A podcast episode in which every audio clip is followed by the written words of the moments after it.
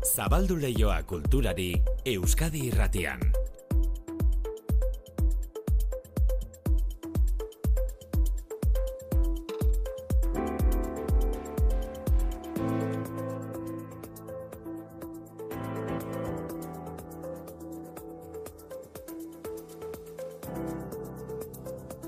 Ordo biak eta hogeita mabi minutu dira, Manu etxe sortu. Arratsalde baita berdin. Eta ate joka da, aba oren edo Bilboko operaren lagunen elkartearen opera berriaren estreinaldia, zeitxura dauka horre. Ba, oso itxura dauka. Denboraldiko irugarren opera izango da, larun batean izango da estreinaldia, Euskalduna jauregian eta oraingoan Mozarten opera eskeniko dute. Gaztereraz, El Rapto en el Serrallo. Euskaraz, baiketa arenean. Komedia bada, Mozartek alemaniera zidatzitako opera, eta ordura arte italera idazten zuela alde batera utzita. Euskadiko orkestrak joko du Mozarten opera honetan, eta orkestra emakume batek zuzenduko du Lucia Marin zuzendariak hartuko du batuta. Mikel Chamizok aztertu digu opera honen alde musikala musika zoragarria da. Dauzkan aria batzuk azkenan entzungo duguna adibidez ba dira niretzat ba Mozartek eh, bere opera guztietan idatzi zituen ba opera, eh, ariarik obrenetarikoa bai ongi. Beti interesgarria da Mozart entzutea ba daukan musika zoragarriagatik bai. naiz eta batzutan jo, e, ikutzen dituen gaiak gaur egun ja pizka bat ba bueno zarkituak ego zarkituak geratu. Orkestra zuzenduko du emakume batek ezta? Bai, Lucia Marinek zuzenduko du orkestra, mm kolaboratu izan du Euskadiko Orkestrarekin lehen, baina hori izango da bere lehenengo kolaborazioa Bilboko Operaren barnean.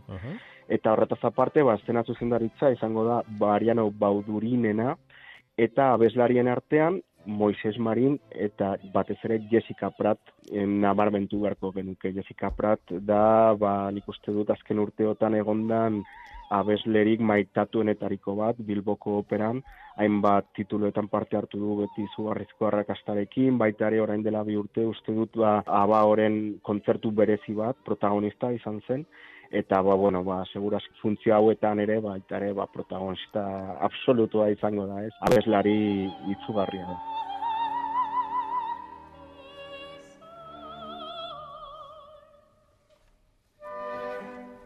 Entzun duzue, Lucia Marin orkestra zuzentzen eta kantarien artean Jessica Pratt komedia estilo kopera da El Rapto en el Serrallo. Mozartena, erotismoa, misterioa eta sedukzioa lantzen dituena.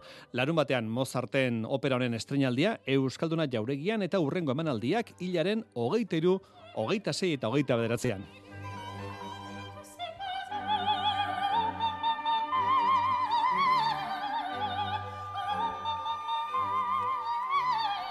Eduardo Txilidaren astea bukatu berritan, gaur begira da Txilidaz eta bere garaiko beste artista handiaz Jorge Oteizari buruz.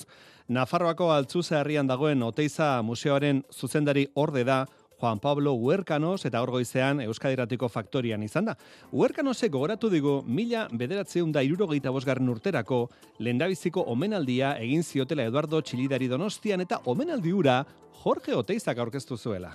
Oteiz izan zen txillida orkesteaz e, arduratu zena, ez? Eta eta berak Oteizak ba txillida munduko eskulturik oberena zela indarrez esan esan zuen, ez? Bueno, noski ondoren bien artean gertatu zen guztia jakinda, pues nahiko bitxia hori, ez? Oteizak irurogeita bostean txillida gora ipatu barren, esan du huerkanosek, bien arteko harremana gaiztotu egintzela, baina beste hau ere erantzidu berak. Nik uste dut eta ere gure artxiboan gordetzen diren dokumentuak eta gutunak e, ikusita, haien artean aria ez zela inoiz guztiz zeten. Eh? Ez? Mhm. Bai, bai hori uste nik, bai, bai, bai. Egia ezan, bueno, gizartea ere, bueno, bitan baratu zen, bai.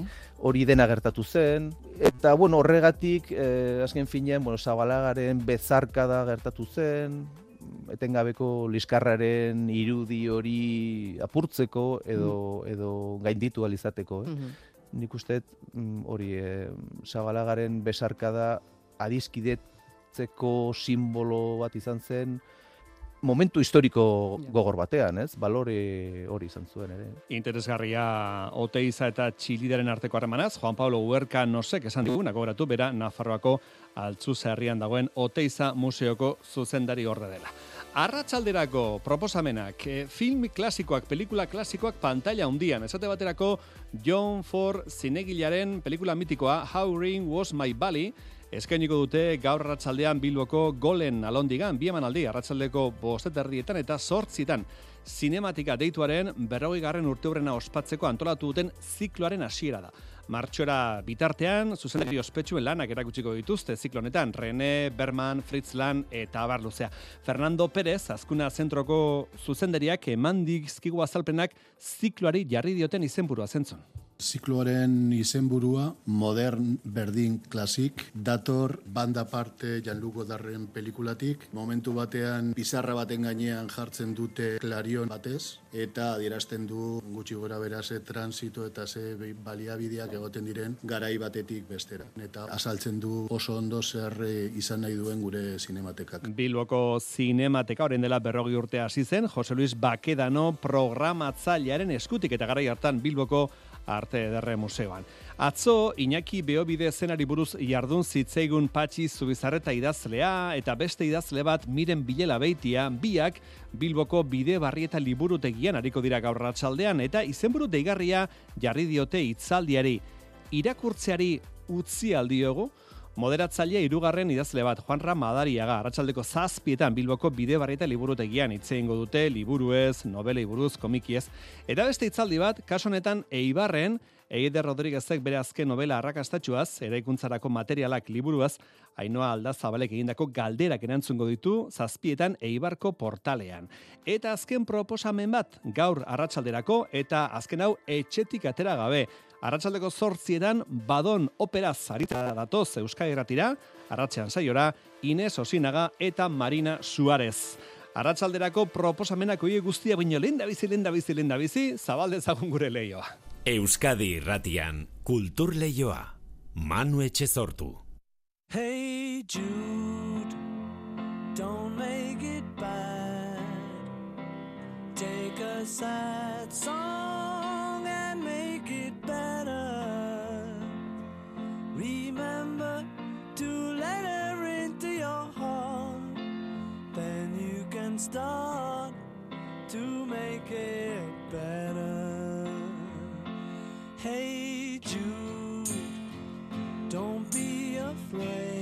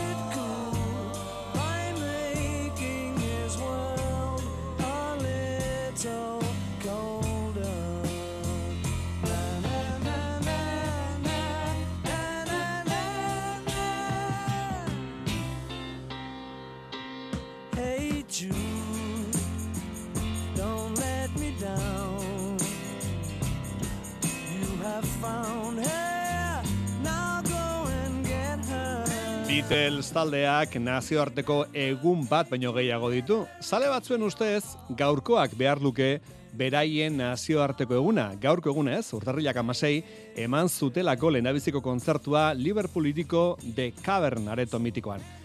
Zaleak ala ere ez dira ados jartzen. Beste bi data ere, beste bi fetxea ere ematen dituzte Beatles taldearen eguna ospatzeko. Adibidez, ustailaren seia, egun horretan ezagutu zutelako elkar lehen honek eta makarnik. Eta hirugarren fetxa bat ere badago, ustailak amar, egun horretan, mila bederatzen dirurogei talauan, estatu batetako bira amaitu eta Liverpoolera itzuli ziren. Hiru data posible beraz Beatlesen eguna ospatzeko. Baina beti esaten dena, Beatles taldeak ez duela egun propioaren behar. Haundirik.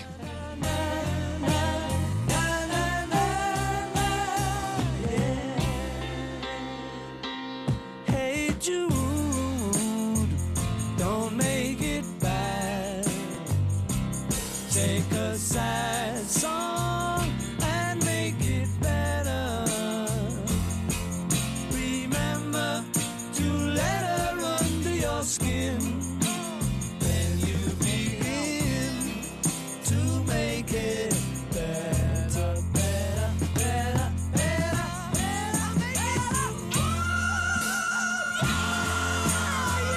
Balia ezagun Beatles taldearen musika ederra hau pasai aldera joateko, ezaguna egingo zeizu etokia, eta akaso egonak zareten noizbait. Pasaian, San Pedron, Albaola Itxas Kultur Faktoriak erakusketa berria du museoan. San Juan ontziaren erreplika eraikitzen hasi zirela, hamar urte bete dira eta hamarkada honetako prozesua biltzen duen amalau argazkiz, osatutako bilduma jarri dute bisitarientzat ikusgai pasaiko badiako museoan bertan.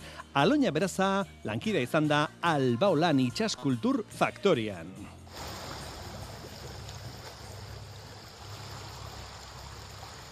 Albaola itxas kultur faktoriara iristen diren bisitariek egin duten ohiko ibilbideri segika museoan sartu aurrera egin eta tailerreko atezuria igarota jardunean ikusi ditugu langileak Nao San Juan ontziaren erreplikara iritsi arteko bidean.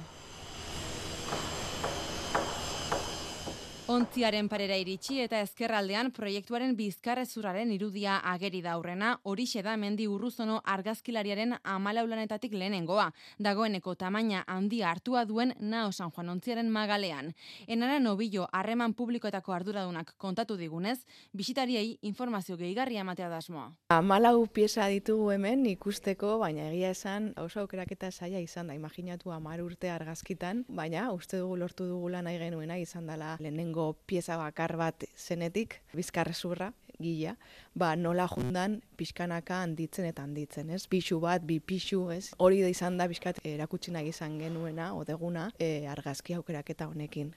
Hasieran proiektuak zen itxura izango zuen erakutsi behar izaten zioten bisitariari, orain ordea oholek zer estaltzen duten.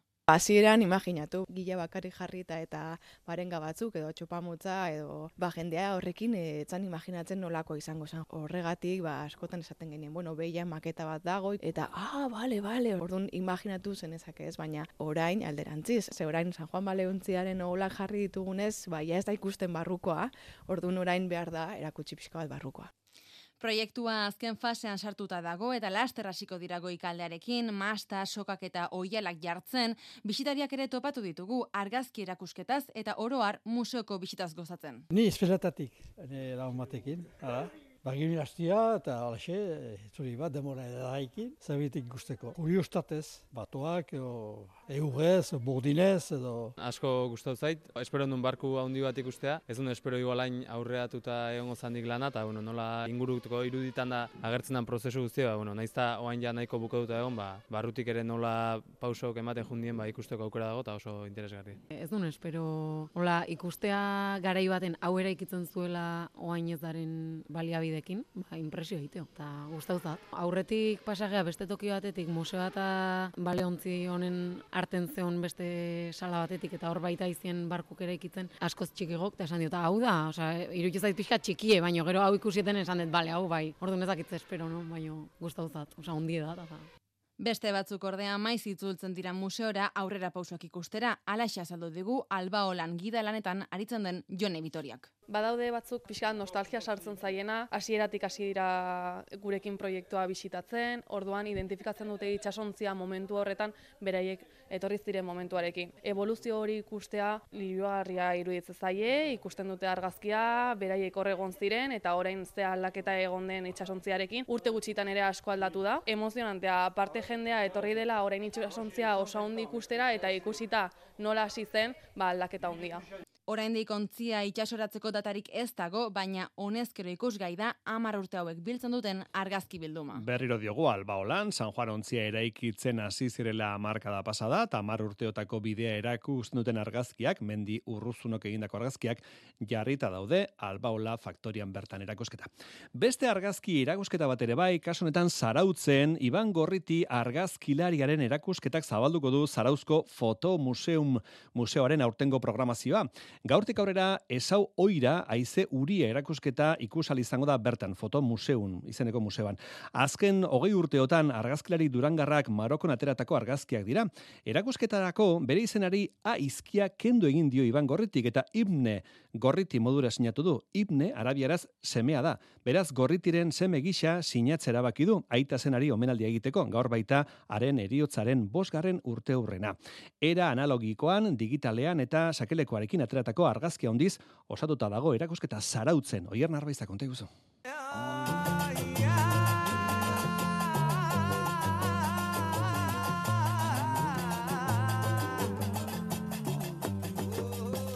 Iban Gorriti argazkilari durangarrak azken bi hamarkadetan Marokon ateratako bere lan grafikorik handiena erakutsiko du Zarauzko Fotomuseumen otsailaren amazortzira bitartean.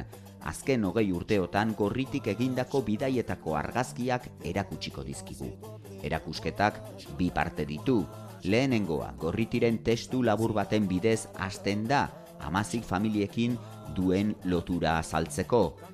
Zuri beltzezko erretratu etnografikoak dira. Iban Gorritik berak azaldu digu. Badauz amabi erretrato etnografiko, euren artean nire seme biak barne. Bigarren zatian berriz, paper berezian positibatutako hogei argazki handi ikus ditzakegu. Guztira badira ba, hogei urte, hogei argazki. Irudi bat bestearen gainean jarrita efektu berezia lortzen du Tarnerren paisajeak balira bezala. Esauira, sidik hauki, merzuga edo atlas inguruko irudiak dira, lehen bidaian eta ondorengoetan ateratakoak. Niri Maroko e, zitzaidan deitu, baina han egon da gero batxun dituta geratu nintzen. Amasik etniagaz maitemenduta. Bidaia horretan, diapositiba rollo bat atarneban eta urrengo honetan, ba, analogikoa, digitala eta bat telefono mugikorraz. Igande eguerdi honetan doako bisita gidatua eskainiko du gorritik erakusketan, berak sentitutako zoriontasuna besteekin partekatzeari garrantzitsua deritzo. Ia lortzen dugun sorpresatxoren bat e, eukin, eta han ba kontatuko e, zelan egin ziren argazkiak, anedota batzuk, eta bar. Erakusketaren bidez, amazigen eta euskal kulturaren arteko lotura bilatu du gorritik.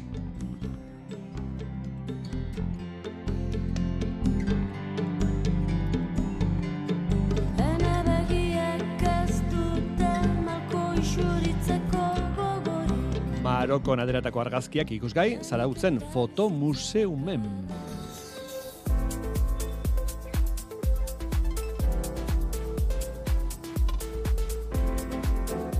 Euskadi irratian, kultur leioa. Bilboko Zinematekaren berrogegarren urte hurrena zine ziklo handi batez ospatuko du azkuna zentruak. Ospakizunerako berrogeita bost film aukeratu dituzte lehendabiziko amaseiak gaurtik aurrera martxoaren amabira bitartean. Euskadi Irratia Bilbon, Juan Martiarena. Mila bederatzerun da larogita irugarren urteko urtarrilean hasi zuen bere ibilbidea Bilboko Zinematekak Bilboko Arte Ederren Museoan. Ospakizunaz gain, omenaldi kutsuare badu klasik egal modern zikloak. Fernando Pérez, azkuna zentroaren zuzendaria. Zikloak zinemaren eta proiektuaren historia kokatzen du. Proiektua mila beratzen larogeita iruko urtarrilean hasi zen Arte Ederren Bilboko Museoan. Leopoldo Zugazaren ekimena izan zen garai hartako museoko patronatu batzordeko lehendakari ordearena. Izan ere, ziklo hau, haren figura eta ikuspegia omentzeko baliogarria izan dadila nahi dugu. Ondoren 2011 garren urtean eh, inauguratu berria zen azkuna zentrora aldatu zen zinemateka eta orduz geroztik oso usta oparua utzi du. 2008an inauguratu berritan zegoen Alondiga Bilbaun sartu zen zinemateka eta golen Alondigarekin lankidetzan irian ikusentzunezko eskaintza egonkorra ezarri zuen. Ordutik filmen zerrenda ia amaigabea da. Azken amabi urteetan, irurogeita mar ziklo baino gehiago programatu ditugu eta irurogeita amasei mila ikuslek parte hartu dute. Klasik, berdin modern, zinematekaren historia berri bat. Inflexio puntua da ibilbide honetan, eta garai guztietako zinerik onena pantaila handian eta jatorrizko bertzioan eskaintzen jarraituko du. Jose Julian Bakedano izan zen zinematekaren lehen programatzailea eta zeregin horretan aritu da ziklo hau prestatzen. Ezinbesteko berrogeita bost filmek osatzen dute zikloa. Zinemaren historian zein zinematekaren historian duten garrantzia kontutan hartuta egin dute hautaketa hori. De cada director elegimos la película más significativa y que más audiencia había tenido en la Cinemateca. Programa serie gisa antolatzen da hiru urtez. Lehendabizikoa gaur hasi eta martxoaren amairura arte luzatuko da lehen amasei tituluekin. Mila bederatzerun da larogeita irugarren urtean Bilboko Arte Derren Museoan eta 2008an azkuna zentroan bezala John Ford zinemagilaren How Green Was My Valley filmarekin hasiko da zikloa. Izenburua berriz Jean-Luc Godarren Banda Park filmetik hartu dute.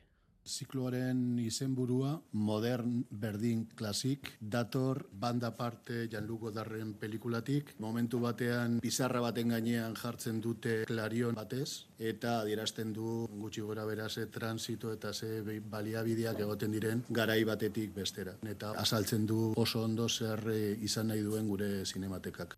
Zinematekak eh, egiten ohi duenez pantalla hundian eta jatorrizko bertsioan eskainiko ditu filmak eta gehiena gainera zeluloidean.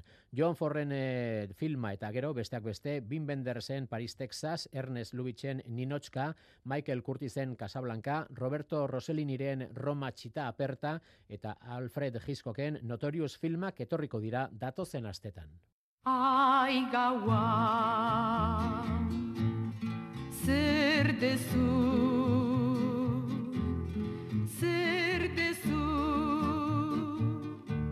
Isiltasunean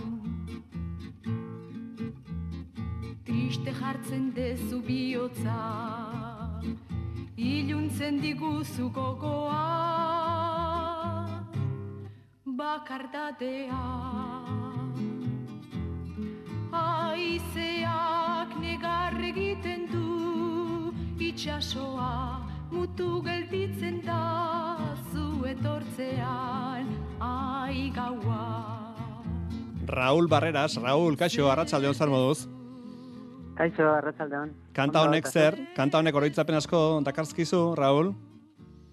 Bai, ba, orain entzutean, ba, nengoen pentsatzen, e, ba, ezki e, urresolda, e, erleen zuzendaria proposatu zenidan, ba, hori e, abestia e, kredituan sartzea, ba, lehen aldia. Zuk etzen nuen kanta ezagutzen, eh, Raúl? Bai, ezagutzen nuen, baina e, e, ez zegoen ez gidoian aipatuta la horrelakorik, beraz, ba, bueno, e, e, ez diren lehen e, e, musikari buruz hitz egin genuenean, bai. ba, bere, e, bere zerrendan bat zegoen, baina oraindik e, ba, bueno, ba, prozesuaren bidez e, azken, azken momentuetan uste dut e, erabaki zenuela hori jartzea. Azke momentuan erabaki zuen beraz eh, Esti Urresolak abestia. Azken momentuan ez, baina uste dut, bai, ba, igual e, bigarren armadoan, ala horrelako zerbait. Mhm. E, Urbiltzen ari da aurtengo goia sarien banaketa otsailaren amarrean Valladoliden egingo dute eta data arrimatu bitarteko aste hauek baliatu nahi ditugu filmen atzean egiten delana biztaratzeko e, film muntaketa edo montajen aritzen da Raúl Barreras eta goia sarietarako zure lana izendaturik edo nominaturik dago Esti Urresolaren 20.000 especies de abejas filmean egindako lanagatik, Raúl. Ja, hasi zara pensatzen, sari irabazten baduzu zer esango duzun hitzaldian edo azkar egida pentsatzeko, Raúl? Bueno, es que eh, eh, esan, bueno, joan ginen Madrilera eta hor bat zegoen aurkezpen moduko evento bat eta hor eh, uste dut akademia, akademiaren zuzendaria izan zela hitz egiterakoan eh, esan zenuela eh, minutu bateko eh, diskursoa egin behar genuela Mm. eta horrelakorik eta momentu hartan ban, bai pentsatu nuen ea zer esango nuen, baina e, bueno, kasu honetan e, ez dut hainbeste pentsatu horretaz, uste dut beste pelikula e, bat e, irabaziko duela nire kategorian, beraz e, oso lasai nago. Bueno, ez dakizu, egon liteke sorpresa. Eh, beste hautagia dira, Cerrar los ojos eh, filman egindako lanagatik Asten Martxena, La Sociedad de la Bai. Nieveko Andrés Gil eta Jaume Martí, eh, Mama Cruz Bai. filmeko Fatima de los Santos, eta Robot Dreams filmeko Fernando Franco. Denek zu bezala, muntaketa Bai. lanak egin dituzte.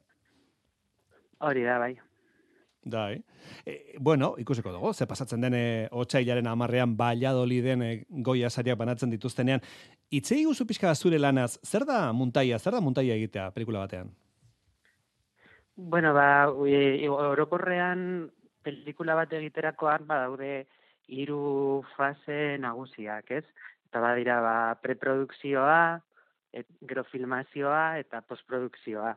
Eta postprodukzioan lehenengo partea bada montaia egitea eta hori da ba, filmazioaren ondoren ba, material guztia ikusten duzunean eta ba, aukeratu behar duzunean zein den ba, toma, toma onak eta erritmoa markatu, baitare ba, narratiboki ba, estrukturu, estrukturak ikusi, erritmoa eman, eta ba, orokorrean hori izango da nire hori iza- izaten da nire lana. Bueno, esan dugu, e, muntaketa lana egin duzula esti urre solaren filmerako, eta zuk zure pelikula propio bat ere egin daukazu, film labur bat, eta horre egin duzu dena, ez? Gidoia, muntaia eta zuzendaritza, arnasa filmean, ezta?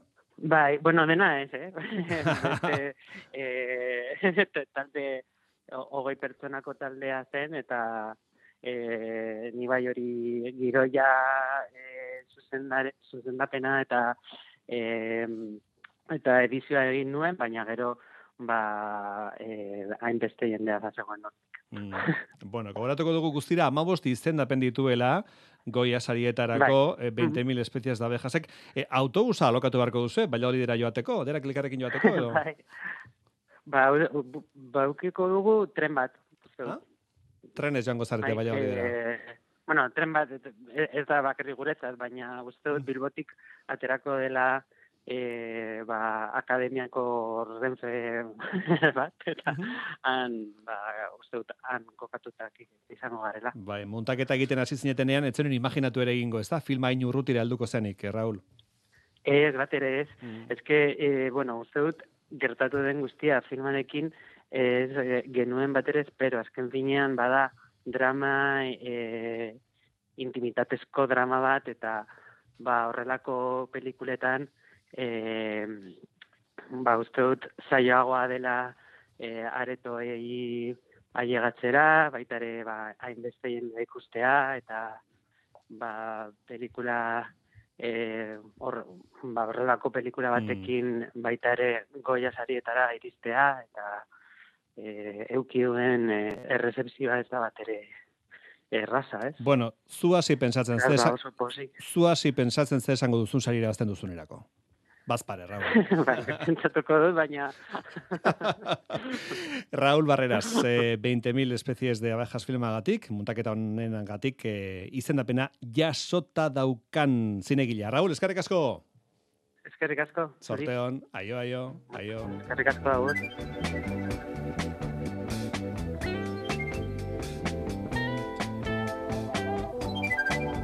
Bueno, pellojo xeperen funk edo jazz moldaketa honekin maite minduta gaude atzodanik. Iñaki Beobidek sortu zuen herrigogoa diskoetxeak argitaratu zuen disko hau irurogeita babigarren urtean Euskal Doinuak jazz zikutuarekin emanak. Joseina Etxeberria, Joseina, haze altxorra, eh? Ze polita, mano. Oso polita da, eh? Ze gauza bitxia, atzo deskubritu duzu hau? Enuen ezagutzen. Zu ari zara guri erakusten, Bai, manu. bai, bai, bai, bai. Hamabiko polita. diskoa, William Fisher, afroamerikarrak ikoitzi zuen diskoa. Jo, ba, Zenbora gutxi, bueno, bia saigo dugu. Gogoa. listak eta gero kulturraioa. Kulturraioa, ez? Kantu kontari. Aio. Berriz etortzeko dan ala. Datorrela xiker orain.